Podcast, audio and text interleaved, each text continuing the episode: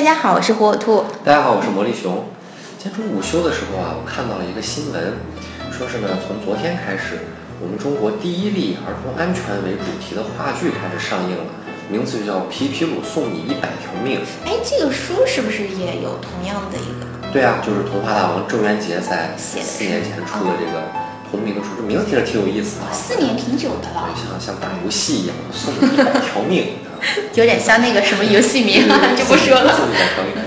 它其实呢是关于儿童在生活当中的成长过程的这个一百个安全常识。啊，所以叫一百条命。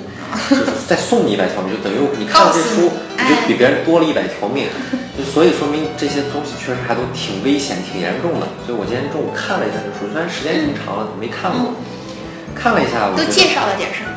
他介绍了方方面面，反正就你能想到的，它里边都有。没想到的也有，是没想到，我是好多万万没想到。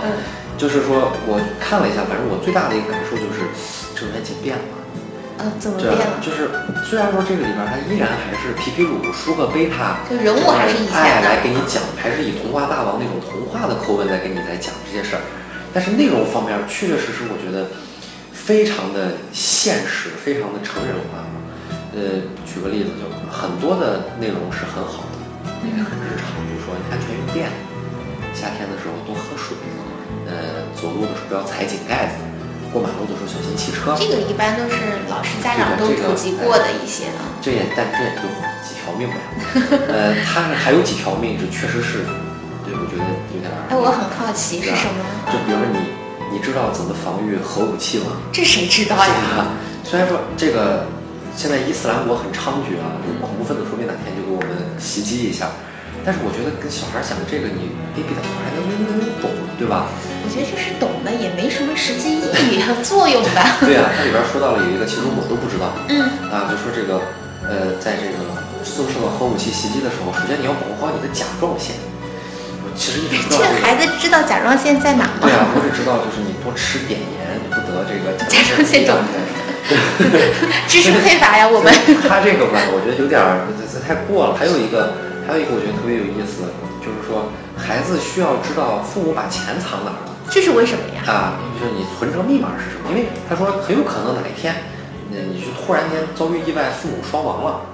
但是我说这个事儿，我仔细琢磨了一下，我觉得不是不可能。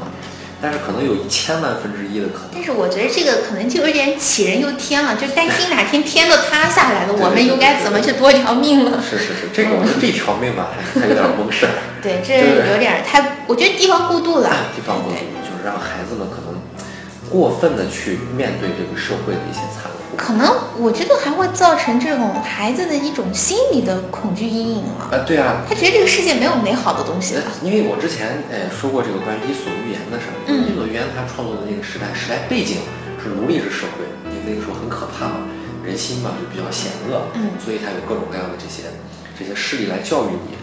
所以我我就说，《伊索寓言》不太适合现在的孩子，因为我们现代人已经为他们创造了一个安全、相对安全的这样的环境。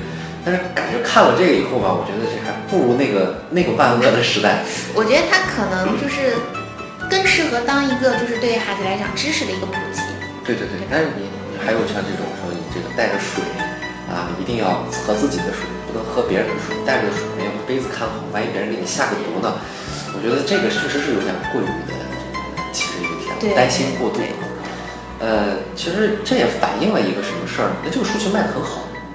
你知道吗？那是因为其实现在就是由于大量的这个普及呀，对对对，家长家长对他是对孩子这个呃安全意识方面啊，就是 他的这个教育更到位了。就这一个宝贝，你说能能让你出一点一点点事情吗？对不对？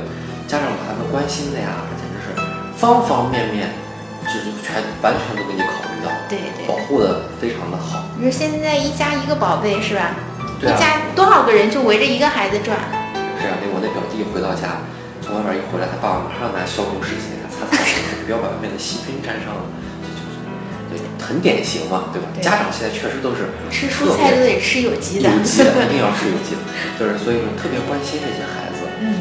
但是呢，就是说我们考虑到的真正方方面面，可能有些东西这两年反映出来的，让人看了也很害怕的，就是儿童受到侵害的问题。嗯，我觉得这可能是。呃心理安全方面的一些。那当然，你生理也有伤害嘛，认知你心也是。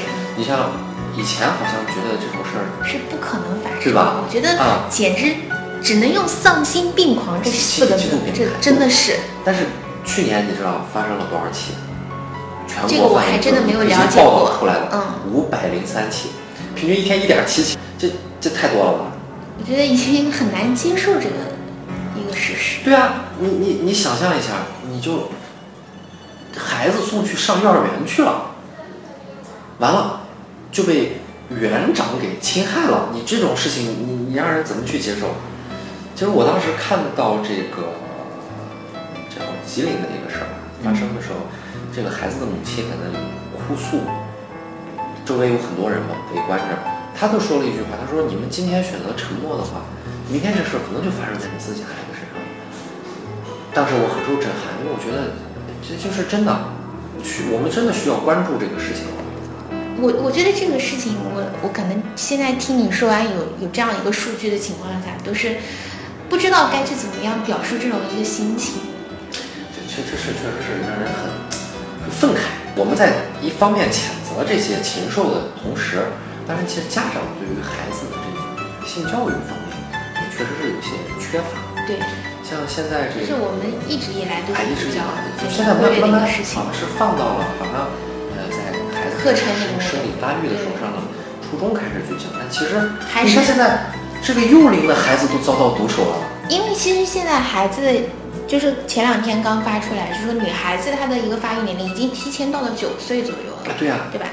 她在有这个对性特征的一个出现的时候，我们提前其实就应该给他普及这些东西了。对啊，你像呃上海的有一个小学，就是上海交通大学附属小学，他做的就很好啊。前两天我看了他们那个校长的采访，他就说我们现在自编了一套教材，啊，把这个儿童的可能遭遇侵犯的这个问题编到里面，进行一个性教育。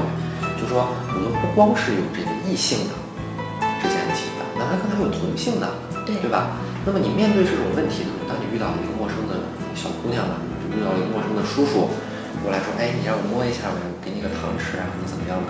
你一定要一定要义正言辞的对他说不。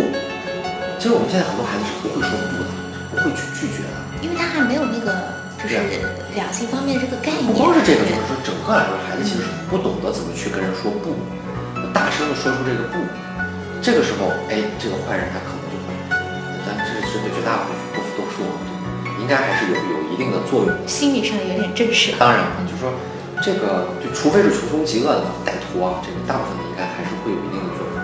所以我觉得他们能够迈出这一步。这也是其实是开了一个好头，对，相信以后，呃，通过学校、家长都去把这些这个完善对于孩子的各个方面的安全教育，最终让这个社会更加的安定，孩子们一定会健康快乐的。